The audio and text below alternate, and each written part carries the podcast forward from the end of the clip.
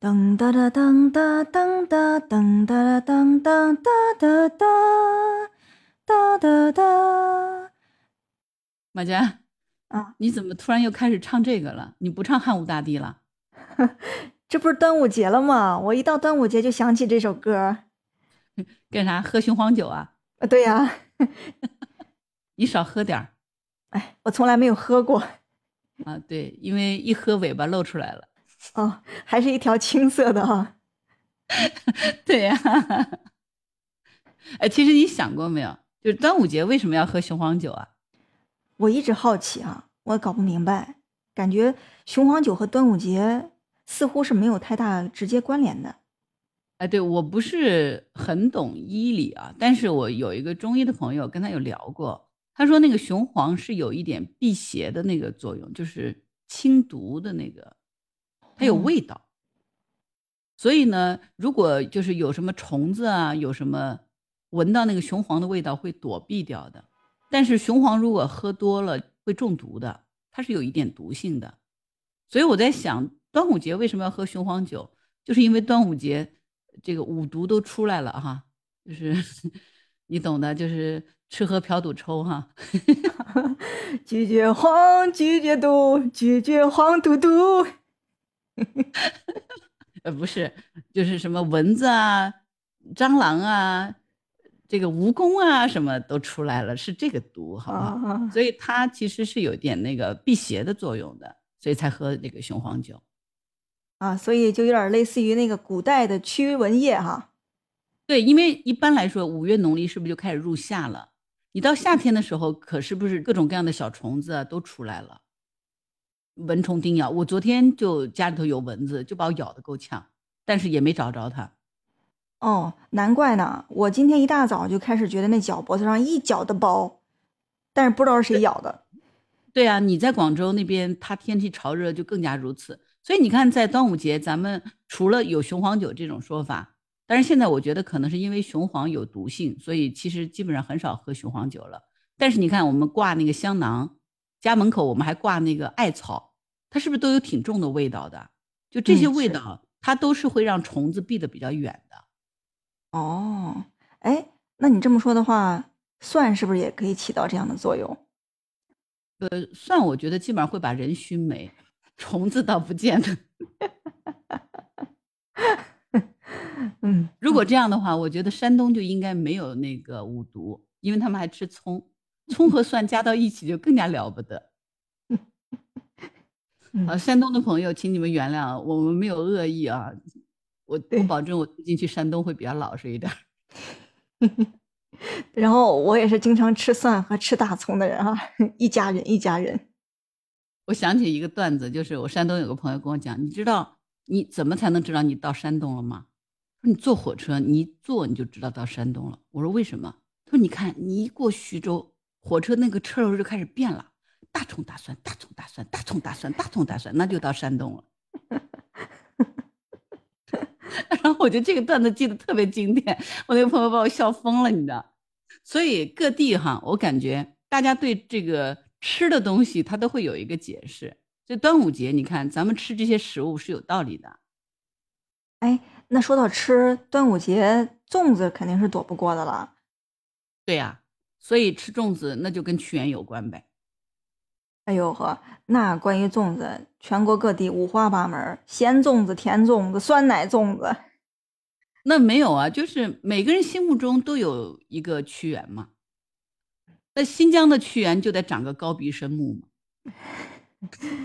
这就我觉得就像一一一千个人心目中有一千个贾宝玉、林黛玉是一样的。反正咱也没见过屈原长啥样，在我的理解里，屈原就应该长成那个咸粽子的模样。在我理解里，屈原应该长成那个白粽子模样。对呀，如果喜欢吃豆沙粽的人，就是屈原一定随身背着个豆沙包。我觉得就是粽子这个食物，只是我们想借这个过程里，咱们去吃点东西。至于屈原先生长什么样，我觉得那个不重要。比如肉粽啊，呃，如果能够加个蛋黄啊，就更好吃啊。这种蛋黄肉粽我也很喜欢吃。不过我最近解锁了一项新粽子，那就是酸奶粽子。我新疆的朋友寄过来的，它是由两个部分组成的，一个部分呢是类似于八宝饭一样的东西，有那种大红豆和糯米，另外呢还就是酸奶，把这个酸奶倒到这个八宝粥里边一搅拌，就是一个酸奶粽子。我昨天还在吃呢，酸酸的，甜甜的，而且冰冰凉凉的，好吃吗？好吃，好吃。对，就是我觉得啊，为什么南方喜欢吃这个咸粽子，而北方喜欢吃甜粽子？为什么？因为南方更热，腻得很。如果这个时候再吃的甜腻腻的东西呢，就会觉得不舒服。但吃点咸的呢，会让心情比较愉快，是吗？可是冰淇淋也是甜的呀，它凉啊。吃过冰粽子吗？哎，我跟你说，真的有冰粽子，我吃过的，这么神奇。对，浙江这边有一家企业，是一家蛋糕店，有一年推出一种冰粽子，就包的很小，大概就跟一个就跟一个鸡蛋黄那么大吧，叫冰粽子。你必须是冷冻拿出来吃，它有点像冰激凌，但是它是有糯米的。我脑海里面在想象那个东西，像像蛋黄一样大小的，那感觉就是像个饭团儿，对，很像是我们吃的那种糯米冰棍儿。你吃过没有？没有。啊，你下次来杭州，我请你吃那个红糯米冰棍儿。太好了耶，解锁了。这个一个端午节的粽子还不够咱俩吃，咱俩还弄出那么多冰的乱七八糟的东西呀！这是有多热啊！所以我觉得古代人其实也挺可怜的，没有办法，也只能是什么摇摇扇子，吃个粽子，喝口雄黄酒，也就这么熬过苦夏了。那你们那儿过端午节除了粽子还有什么呀？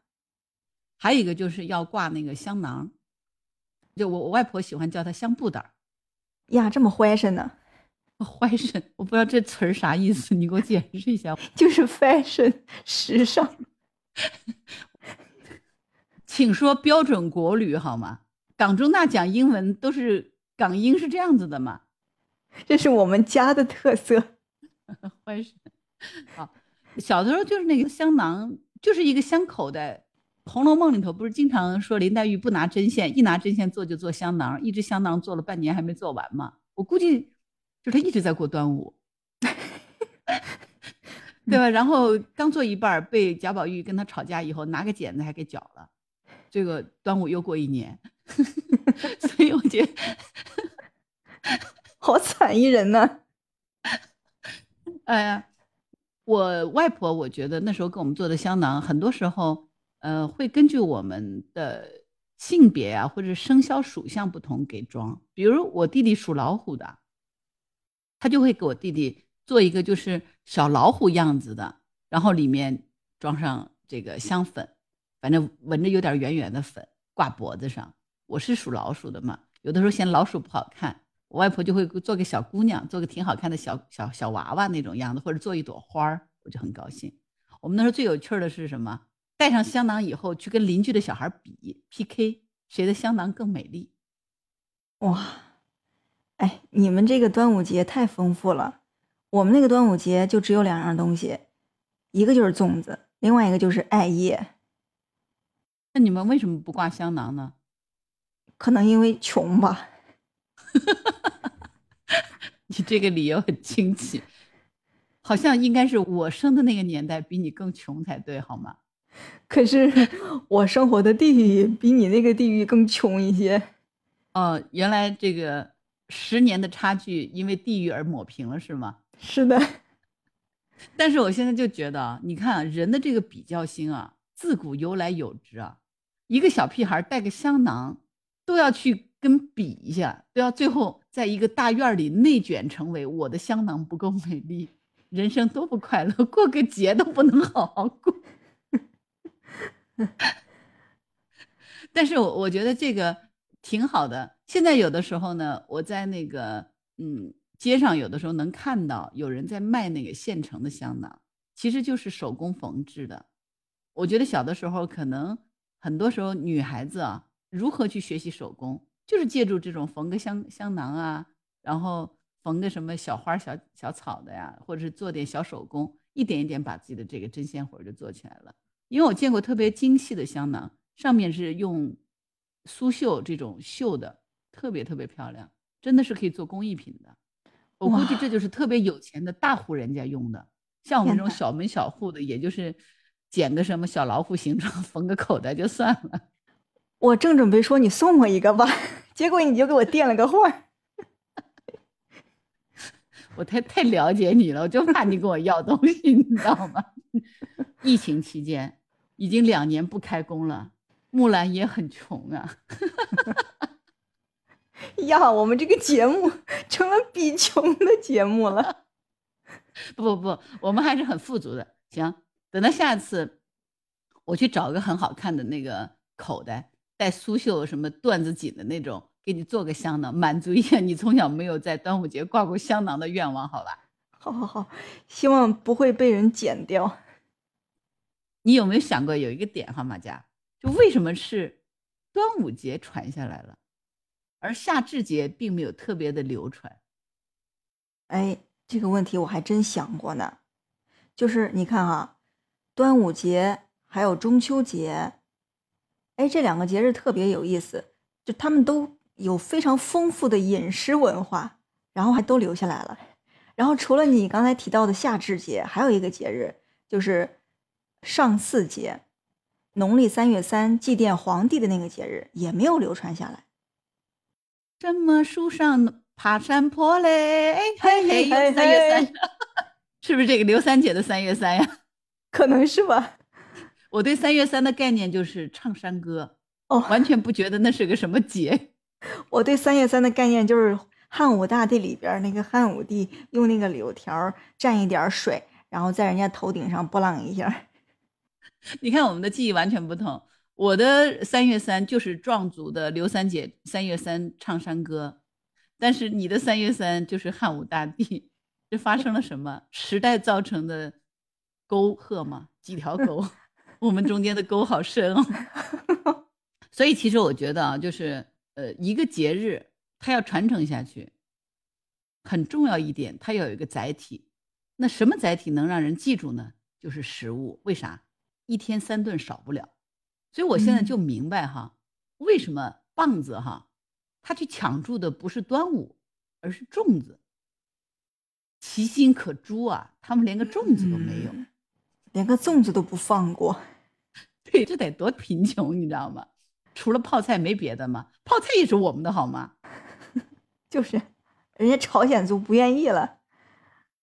对呀，他们现在据说不仅把首尔的名字改了，他们连那个泡菜的名字也不允许再叫它泡菜了。就像汉城不允许叫汉城，因为一说泡菜，他们担心中国会跟他们抢泡菜。我们需要跟他们抢泡菜吗？哪儿还没个泡菜吗？全全中国这么大地儿，四川有四川的泡菜。河南有河南的泡菜，东北有东北的酸菜，连我们南方都有个酱萝卜，好吗？不屑于哈，对，我不屑于。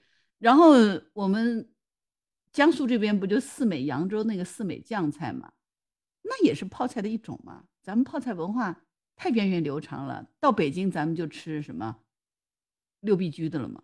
哎呀，没办法，有钱人儿，有钱人老有钱了，对。臭豆腐都只吃王致和的，绝对不吃第二家。哎，你说到这儿，我就有一个特别深的感触，就是当我们这些节日跟老百姓的这些日常生活紧密相关的时候，它才能够传承下来。否则的话，就像你说的，它没有一个载体呀。我想传，我咋传呢？靠意念来传。对，你说的很对。所以实际上，我我就觉得说，什么是文化？文化它不是一个玄学的东西，它不玄妙，它其实是可以碰触的，你会觉得特别的接地气。它是融入到你的血液里、你的日常生活里、你的吃穿用度、你的行事标准、你说的话、你做的事儿、你穿的衣服、你坐的姿势、你拿的筷子、吃的菜，要先让长辈动还是你后动？是不许扒了菜边儿。不许同一盘菜连续下三次筷子。我就记得有一年，当时呃两岸刚刚通嘛，那个台湾第一次会计师工会到中国大陆来那个参访，台湾省到回到内地来，然后都是一波七八十的老头老太太，我去接待他们，当时只有二十多岁。我记得在晚上吃晚宴的时候，我就跟有几位就说：“哎，我说要不要给您添碗饭？啊，请您拿好。”结果你知道那几个年纪挺大的先生老太太都跟我讲，就是木兰小姐，你非常有家教哦。我就没反应过来什么叫有家教。他说：“你看，你都会跟我说要不要给您添碗饭呢？你没有说你要不要饭呢？”但是我发觉后来等到我再成长以后，社会上我发觉很多人真的不讲究哎。哎，你要不要饭？然后我本来想再吃一碗饭，我就会心里在说：“你才要饭，你全家要饭。”然后我就气鼓鼓说：“我都不知道怎么接的，我是要还是不要你？” 然后我就假装没听见，继续闷头吃饭。因为你回答要还是不要都不对，你可以避过这个风头，说帮我添碗饭。不，我就决定这个人回去以后就扣他的奖金，因为他竟然让我准备要饭。这次这个月的绩效奖金必须得扣他点，找他点毛病给他穿个小鞋。你看文化多重要，跟你口袋的钱是有成正比的。直接深入到了职场文化。呃，我觉得这其实真的是家教的问题，就是家里的传承、文化的这个源远流长。反正小的时候我知道，吃饭不能吧唧嘴啊，就是小孩是不能上桌吃饭呀。呃，一盘菜不可以用筷子在里面扒拉，呃，然后不可以去夹那个盘子里离你比较远的位置的菜，你要夹你眼巴前的菜。然后，呃，不可以在一盘菜里头，你再好吃的菜，你夹一筷子，你装模作样也得在八口饭夹一个别的菜，再回到你想吃的这个菜里，都不可以同时夹两次。这个是小的时候规矩很严的，我们家。是我觉得这其实可能就是传承，但的确。我也把这一套现在就用到我孩子身上了，我们孩子也是这么被要求的。你你们家是不是也这样？有很多呀，比如说倒水的时候，你那个手是要正手，不能反手，就是你不能把那个胳膊肘往外去倒水，那个财要倒出去了是吧？那个叫做。对对对。还有一个就是这个所谓的茶要浅，酒要满，也是。哎，是的，咱们中国传统的这些讲究会让人很舒服的。这是一种礼仪，文化传承的力量太可怕了。哎，说到这个，我又有一个疑惑。你像，其实跟端午节相关的人很多啊，介子推呀、伍子胥呀，还有屈原啊。可是为什么只有屈原流传下来了？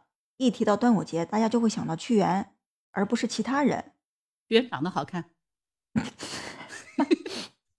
哦，高鼻梁啊。对，高鼻深目，这新疆屈原，我觉得是这样子啊，还是屈原长得好看。嗯，好吧，因为你看啊，但你说伍子胥让你想起来就是鞭尸是吧？勾践让你一想起来就是什么卧薪尝胆是吧？卸磨杀驴，杀这个杀那个，特别的残忍那种感觉，对不对？所以我觉得，嗯。屈原象征着美好，嗯，比如诗词写的很漂亮，人品很高洁，忧国忧民，甚至于说为了整个他不是他是个贵族，他是楚国的贵族，但是呢，他又受楚国整个百姓的爱戴，就证明他是一个尊重人，或者说内心里头是尊重百姓的这样的一个贵族，而不是认为我天生比你就高贵到哪里，他有他这种。人格上的高贵，给你的感觉是不是像一块美玉？所以我觉得他能够流传下来，跟老百姓我们国家的这个文化传统里一直全部向善啊！当然不仅是中国，我觉得全世界作为普通的人来说，所有的普通人民都渴望真善美这些正能量的东西是有关系。对，屈原其实是集这些所有的美好于一身哈。从我们普通老百姓对于美好的向往，到就是国家对于这种忠贞爱国之士的宣传，很多个美好的品质都在他身上集合起来了。对，而且还有一点就是，其实他在楚国的那个时代是蛮孤独的，但是他最后选择的是宁为玉碎而不为瓦全，他不肯去同流合污。要保证他的这个内心的高洁和不背叛，这个是非常非常重要的品质。我觉得是因为这个他才会被记下来。所以你去看咱们中国的节日啊，似乎是都是这样子的，每一个节日背后都有一个特别美好的向往。比如说中秋，阖家团圆啊，虽然是月有阴晴圆缺，但是呢。但愿人长久，千里共婵娟。明对不对月几时有？把酒问青天。直接直接上高潮。高潮是啥来着？让我想想。不知天上宫阙，今夕是何年？千里共婵娟。话说一提到屈原，我就特别想到一个人物，《天书奇谭》里边那个师傅，你看的啊，那个那个浓眉大染，穿着一袭白色的服装，特别的高洁，特别的尊贵的那种感觉，而且特别正直美好。对，我觉得咱们古代的文人里头有几个人的形象，可能是每一个中国人内心都会有的，一个是屈原，一个是孔子。一个是李白，一个是杜甫，哎，可能偶尔还会有一些姜太公吧，哎，包括还有诸葛亮，对，更多的时候对诸葛亮，我觉得不是他的隆中对，而是鞠躬尽瘁，死而后已。嗯，呃，当然文天祥这些，我们就啊，还有岳飞啊，啊，这这就多了。我讲纯文人，纯文人的状态，好吧，那我们就接着去吃粽子吧。好。啊啊！西湖美景，三月天呢，雄黄酒千万不要喝，要露尾巴的。哎呀，不好，露出来了。